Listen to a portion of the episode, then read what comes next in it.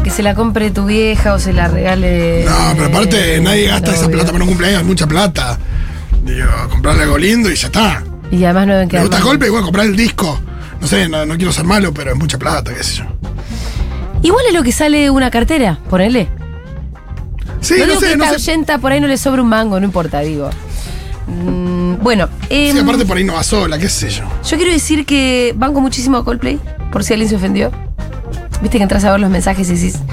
Qué ganas de malinterpretar del otro lado. ¿Qué- Qué qué ganas de boca. qué te iba a decir? Te van a putear. un montón a Coldplay. Y lo otro que me putean en vano es que dicen, ay, ahora nos burlamos de cuando la gente perdió la virginidad. No, ¿quién se burló? No. ¿Pero quién se burló? Lo dijo él, lo comenté. Dije sí, me interpreta. O sea, perderla a los 22, que es la misma edad a la que la perdí yo, para que sepan, no me Sí, burlo de nadie, claro. es ser un poco nabo hasta los 22. Todo el mundo la quiere perder antes. Yo la perdí, pero por ahí no se te dio la, oportunidad. yo la perdí de muy chico, fui papá a los 16 y me siento bastante nabo igual, así que. Bueno. Tenés, otras, otras opciones y versiones No me también. siento de muy inteligente por haber hecho eso tampoco. Bien, Santiago Levín, ¿qué tal? ¿Qué tal? Acá escuchando, no sé cuánto sale una entrada de Coldplay. Entre 8 y 20 lucas según las últimas informaciones que tuvimos. Es, un- es una fortuna. Es la mitad de un sueldo mínimo. Bueno, sí, Santiago, Es- poniéndolo así, sí. Es una fortuna, es una fortuna. Sí. La verdad es una fortuna. Lo que pasa bueno, es que nuestra teoría económica, nuestra, la hago mía, Yo comparto. pienso que por ahí hay gente que no puede pensar jamás en comprarse una casa, no puede pensar jamás en comprarse un auto. Los ahorros no sirven porque la plata quema. Y entonces capaz que no tenés que ser rico para ir a ver a Coldplay, sino simplemente Yo por soy ahí un pagarlo. poco más antiguo. Pa- Estoy de acuerdo con lo que vos decís, Sí. pero soy un poco más antiguo. Yo soy de la época en donde se creía en el Estado y a mí me gustaría que existiera una costumbre cultural de que las bandas vengan, cobren para quien quiere estar bajo techo, tranquilo, etcétera, y que hagan un recital gratis. Bueno, Para que vaya la gente al obelisco y pueda tener lo mismo pero eso que existió en algún tiempo, en algún lugar de, este, de esta historia de la humanidad. Tal vez yo que vivo medio delirando justicia social Sí. me lo imaginé. No, tipo los Stones en Cuba. y- Pero a mí me gusta esa idea, digamos, una para todos y después hacemos 10 funciones este, garpas, pero un poquito para todo el mundo no viene mal. ¿Por qué hay que pagar para escuchar buena música? Bueno, porque es el mundo en el que vivimos. Ahí salió el Levin zurdito, discúlpenme. No, aguante. Eh, Me gusta más. No, es verdad que la gente también la está sacando en cuotas. Entonces ahí también vos decís, es verdad que ahora se pagan cuotas, cosas que antes no se pagaban en cuotas. el Pero hay gente. supermercado, por ejemplo. Sí, total. Bien, bueno, Santiago, vamos a hablar un poquito. Veníamos dentro de un ciclo que tuvo que ser interrumpido, a mi pedido específico, porque últimamente se está hablando mucho de la ley de salud mental a partir de los casos concretos de Felipe Petinato y del Chano, que volvió a estar internado, de acuerdo entiendo. Y el caso de Felipe, bueno, seguramente ya lo conocen. Este, parece ser que le prendió fuego al departamento con un amigo adentro. Las pericias indican que fue intencional y un montón de señales parece que indicaban que eh, Petinato no estaba bien de la cabeza, eh, para decirlo mal y pronto. Em, entonces empezó a hablar mucho la ley de salud mental porque además Tamara Petinato, su hermana, salió a decir que esto era evitable y ahí un poco la polémica se vuelve a poner eh, en la agenda, sobre todo en cuanto a la internación voluntaria y cuánto inciden los familiares también no en la toma de la decisión de una internación. Me parece que ahí estaba un poco la discusión, pero vos Santiago nos vas a decir un poco más tu impresión sobre cómo se está discutiendo la cosa en los medios. Está muy bien tu, tu intro, Juli, está muy bien. Es, es un tema muy complejo, muy complejo, aparte ha sido succionado por la grieta, Mm. ¿Ah, entonces sí? quedan los que están a favor de la ley del lado K y los de- que están en contra de la ley del lado anti-K, con lo cual en la discusión se ha berretizado muchísimo en estos todo cae en la grieta, cosa Todo que nada que ver, grieta, cuando deberíamos hablar de salud pública. Eh, yo, si se puede, eh, dividí esta columna en cuatro partes. Uno, la ley, específicamente la ley. La ley es del año 2010. Es una ley que tiene cosas para pulir, sí. La mayoría de los psiquiatras la bancamos, sí, la recontra bancamos. Es una ley que amplía derechos, es una ley que si ven el, el número de la ley, viene en un tren de leyes ampliadoras de derechos. Sí. Eh, ¿Es un instrumento perfecto, sin fallas? No. Todas las leyes, lo he escuchado decir a jueces y legisladores, cuando se ponen a rodar en la práctica empiezan a aparecer cosas que necesitan pulidos. Algunas veces vía reglamentación. Le cuento a la gente que las leyes se votan en el Parlamento, se promulgan en el Poder Ejecutivo y luego se reglamentan y esa reglamentación le termina de dar la aplicabilidad real. Eh, uno de los temas que tiene la ley tiene que ver con las urgencias. Y ahora voy a llegar ahí. Pero antes quiero decir esto. Esta es una ley que trae consigo un nuevo paradigma en todo el mundo, que es el paradigma del modelo social de la discapacidad. Lo hemos hablado acá en columnas. Igual no importa repetir, ¿eh? Antes, Hay que- la sí hay que insistir en discapacidad lo- las era considerada una cualidad intrínseca del individuo. Entonces hasta se medía en porcentajes de discapacidad motriz, intelectual, Sí, mental, sí, visual, auditiva, etcétera. Para los juicios laborales y demás. Sí, para acceder a la pensión de discapacidad de- Tenés que mostrar un porcentaje. de- Creo que el 70%, más del 70%. Hoy en día se ha cambiado ese paradigma y ahora se busca pensar la discapacidad en la interacción entre el individuo y la sociedad. Claro. Si la sociedad ofrece rampas, ofrece ascensores, el discapacitado motriz lo es en, en menor medida. Sí. Entonces, con este nuevo concepto, el acento ético, el, el- el, eh, el valor a proteger pasa a ser la autonomía de la persona con una discapacidad. En el terreno mental, esto es importantísimo, es indiscutible, pero también es problemático, sobre todo en la urgencia. ¿Cómo hace una persona descompensada mentalmente para sostener su autonomía? ¿Se puede decidir en función de ella o no? Por ejemplo, si uno va por la calle y te, te hacen soplar la pipeta y diste una alcoholemia mayor de 0,5, te sacan el auto. Eso no es una limitación a la libertad o a la autonomía. Mientras estás este, con, con una alcoholemia alta, el Estado te dice no puedes manejar un vehículo. No se entiende, lamentablemente, del mismo modo cuando hay una situación de descompensación Entonces, insisto, la ley no es solo la ley, trae eh, este nuevo paradigma que está en tratados internacionales a los que Argentina ha adherido con rango constitucional, está en el nuevo Código Civil y Comercial del 2015. Entonces, las palabras riesgo cierto e inminente que tanto lío ocasionan, riesgo cierto e inminente para sí y para terceros, dice el artículo 20, que es el que en este momento está bajo escrutinio, merecerían precisarían una, un, un poquitito más de calibración terminológica. Porque se ha generado un poco... O sea, vos, para, para ir eh, sintetizando un poco, bajándolo, vos estás a favor de este nuevo paradigma. La ley no tiene retroceso, y es, un, es un nuevo modo de ver el, Sí. el mundo de la discapacidad y no se puede, no se puede dar de baja. Eh, está en la Constitución, Pero está en algún el Código artículo Civil. tendría que ser redactado de modo tal que Hay sea un par de cosas fácil de la ley que merecen una revisión en la reglamentación. Porque esta, en la versión anterior, una persona descompensada se agarraba entre cinco enfermeros y se la metía en Camisa un de lugar. fuerza. Chau, punto. Sin camisa de fuerza, pero con medicación intramuscular, etcétera.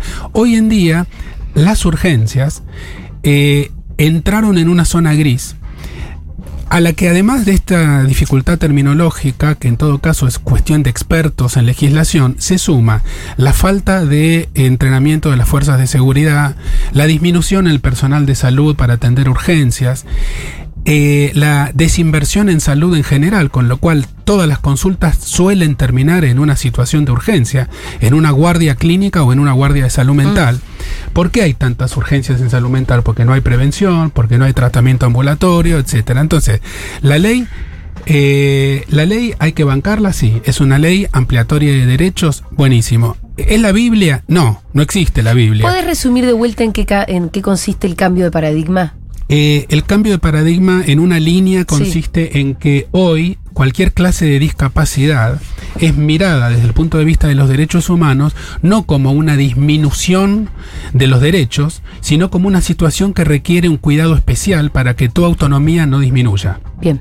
Entonces, lo que dice este nuevo paradigma es que la persona que está mentalmente, eh, sobre todo en la urgencia, atravesando una situación de descompensación mental con alteración de la conciencia, se lo puede internar. El artículo 20 permite la internación involuntaria. Es mentira que no lo permite. Sí. Pero sí es verdad que la, la- la escritura de ese artículo ha generado una zona gris que con los años no hace- no- nunca se ha terminado de clarificar. Bueno, la crítica de Tamara Petinato, lo que ella decía era que tiene que pasar algo muy grave recién para que te vengan a ayudar. Eso no tiene que, que- ver con la ley. y que hasta, hasta entonces, bueno, ahora me lo decís, eh, que hasta que no pasa algo muy grave, los familiares eh, que piden una internación, por lo general no son escuchados y que la internación es muy difícil que se dé. Yo, por, por lo que estuve leyendo, bueno, obviamente, no es fácil internar a una persona en contra de su voluntad. No. Tiene que haber un equipo interdisciplinario que llegue a un consenso sobre eso. Pero bueno, también yo entiendo lo que dice Tamara Petinato. Este pibe evidentemente estaba señales de que se podía hacer daño y hacerle daño a los demás hasta que pasó. Es comprensible lo que dice Tamara Petinato, es comprensible la sensación que tiene cualquier familiar de que eso era posible de ser agarrado a tiempo y que no se hizo nada. Llegar a tiempo es la definición de prevención. Eh, es eh, comprensible la sensación de, eh, de desasosiego de la mamá de Chano. Yo no discuto ninguna de esas sensaciones y las veo en mi práctica cotidiana y esa gente necesita ser escuchada y, y en gran parte tienen la razón. Ahora, la realidad no se cambia con leyes.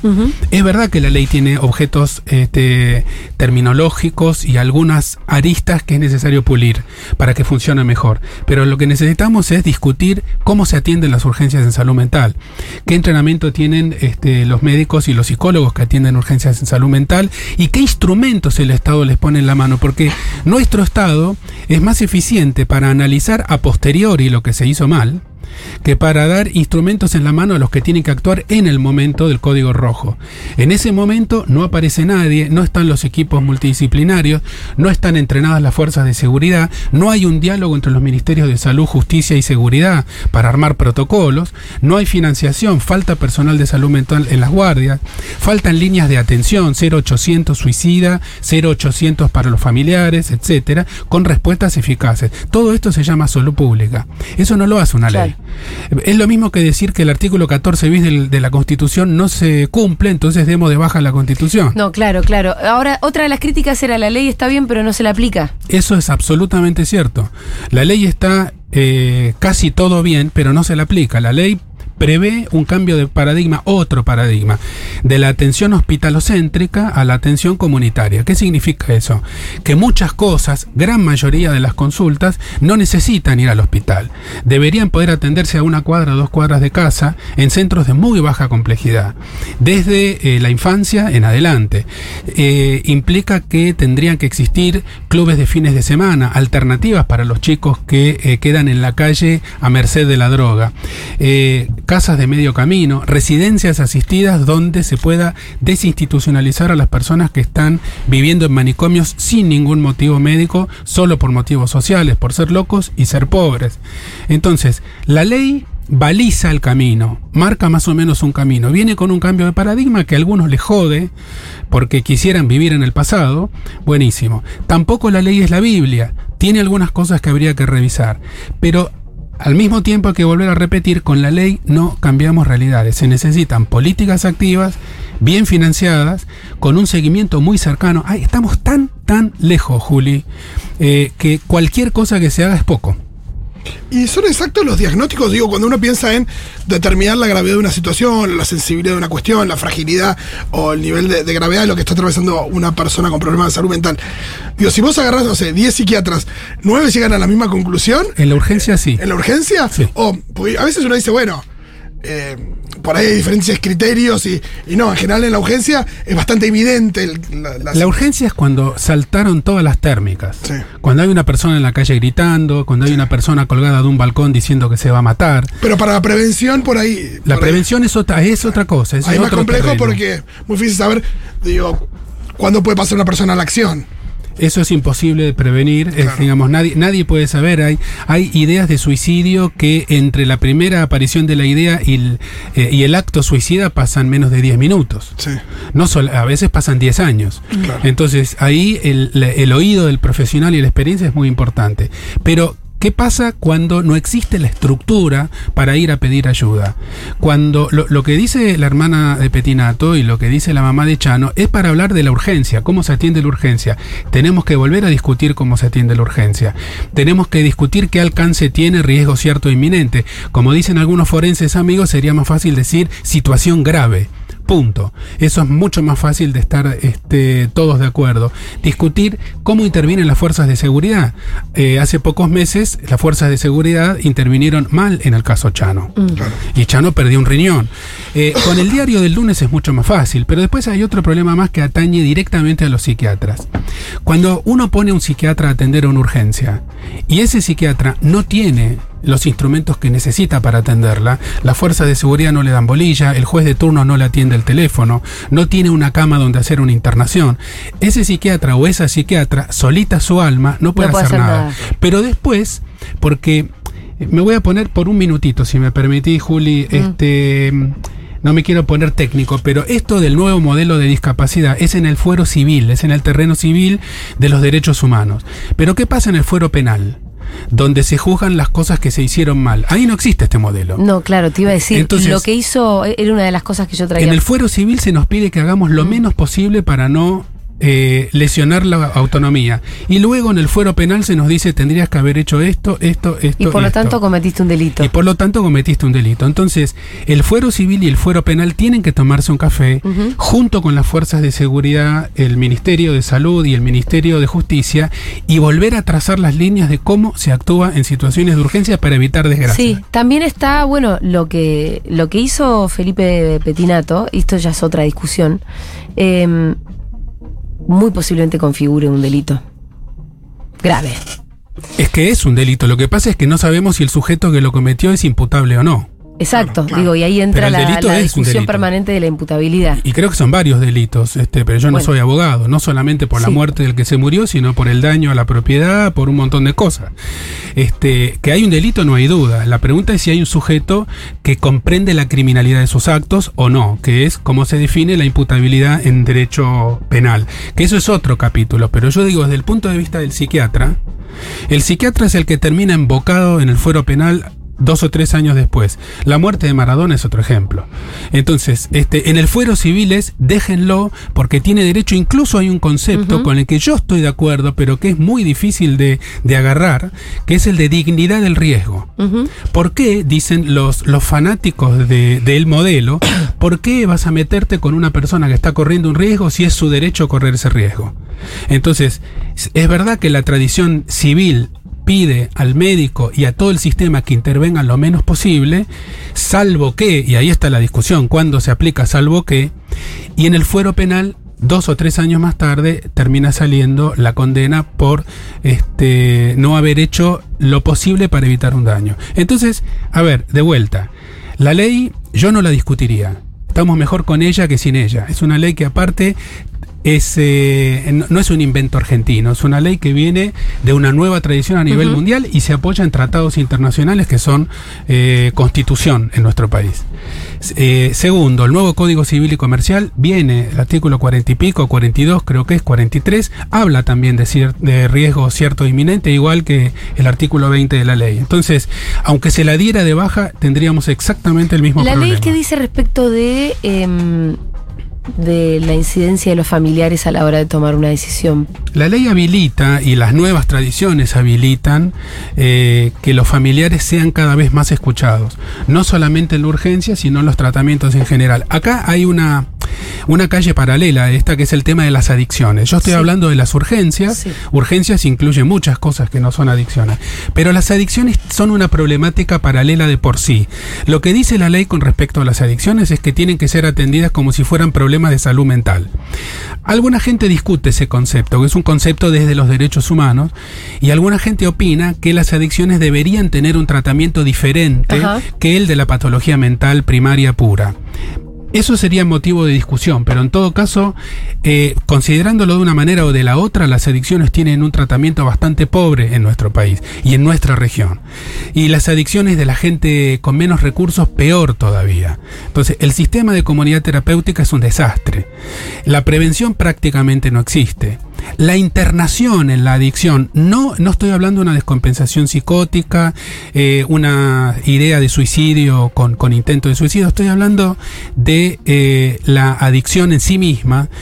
La internación de un adicto puede servir de muy poco, puede salvar una vida, pero uno puede ir a los 30 días y, y ver que la persona está exactamente en el mismo lugar. Entonces, se requiere ahí no solo pensar en la internación, sino tener una idea más compleja, más interesante y más abarcadora, que incluya a toda la familia, que incluya a la sociedad, que incluya la prevención sobre todo que incluya el análisis y tratamiento de los vínculos de esa persona y su eh, conexión con el mundo laboral y con un futuro y con un pronóstico, con un proyecto. Y también tenemos que discutir, si hablamos de adicciones, el problema del narcotráfico, que es un problema no médico, es un problema político gravísimo, gravísimo. Eh, y según dicen los expertos, los países en los que el narcotráfico entró y se asentó nunca se pudieron desembarazar de él tiene mucho vínculo con la pobreza, con la anomia, con no tener nada que hacer, con ser una fuente de ingreso para chiquitos menores de edad que pueden este, transportar cosas de aquí para allá y juntar unos mangos para que su familia coma. Tiene muchísimo que ver con el delito. Y ahí nos vamos de, los límites de la ley de salud mental y nos metemos en política, porque el narcotráfico también financia políticos. Entonces, eh, si no existe una decisión del más alto nivel de erradicar o poner contra las cuerdas el narcotráfico, vamos a tener durante mucho tiempo problemas de adicción Y- y- graves. Y, y dentro de eso también preguntarse el cómo, porque Patricia Bullrich también quiere poner contra las cuerdas al narcotráfico. Yo no creo que lo quiera, pero por lo no, menos pero lo es, dice. es como es parte fundamental de su discurso. Por lo menos lo dice. Lo que pasa es que el discurso de la derecha siempre incluye meter fierro y, poner más fuerzas de seguridad. Sí. Y eso tiene que ver con el paradigma de prohibicionista. Exacto. Y nosotros somos partidarios del otro paradigma, que no es el prohibicionista, porque Es combatir al narcotráfico legalizando todo lo que se pueda. ¿no? legalizando, ofreciendo prevención, educando desde colegio primario y sobre todo garantizando derechos. La droga no a nivel individual, sino a nivel social se mete por la grieta de la inequidad. Entonces, garantizar derechos es la mejor prevención contra el narcotráfico. Garantizar el derecho a la vivienda, a la comida, al trabajo, a las vacaciones, a la educación, al acceso a la salud. ¿Qué hace la ley de salud mental? Baliza, marca un camino general que más o menos hay que caminarlo por allí. Cambia un poco el paradigma y dice, muchachos, en vez de internar todo, hagamos una atención comunitaria, preventiva, eh, que permita a las personas desarrollar proyectos de vida. Estamos de acuerdo. Ahora, la urgencia hay que volverla a discutir, la intervención de la fuerza de seguridad hay que volverla a discutir, y cómo el Estado va a equipar a las personas profesionales que van a intervenir para atender las urgencias, hay que volverlo a discutir. La urgencia siempre va a existir, Y me aún en Noruega. meterle recursos necesariamente a todo eso que vos decís. Financiación, recursos, este, este mensaje. más centros descentralizados, no tanto hospital. Mira este mensaje, Eduardo. Es muy difícil obtener atención pública para casos graves de padecimiento mental. Mi hermano tiene esquizofrenia hace años y no podemos conseguir que lo atiendan en el zonal de Monte Chingolo porque dicen que no reciben más admisiones. Y el hospital Evita, que es provincial, le niega el tratamiento porque tiene que ir, vivir cerca del domicilio. Conclusión, mi hermano accedió hace un año a hacer un ambulatorio y ninguna institución del Estado cubre los derechos constitucionales de mi hermano en términos de salud mental. ¿Cómo tenemos que resolverlo? Metiendo un amparo. En el Eh, medio la tiene salud de mi hermano la se razón. deteriora. Tiene toda la razón, toda, toda la razón. No tengo nada que agregar ahí. Eh, mm, bueno, la brecha, eh, yo lo he dicho también en el micrófono de Futu varias veces, la brecha sanitaria. Brecha sanitaria quiere decir cuánta gente que necesita un abordaje terapéutico no lo recibe. Para esquizofrenia en toda la región es de más del 50%. Algunos la calculan en 80%. Eso quiere decir que de los 450.000 personas que en Argentina tienen una esquizofrenia, eh, el 60 o 70% nunca reciben ni siquiera un diagnóstico, no un mal tratamiento. Muy bien, Santiago Levín para Seguro La Habana. Muchas gracias. Nos vemos Beso el mm, lunes que viene. Me olvidé por un minuto qué día era hoy.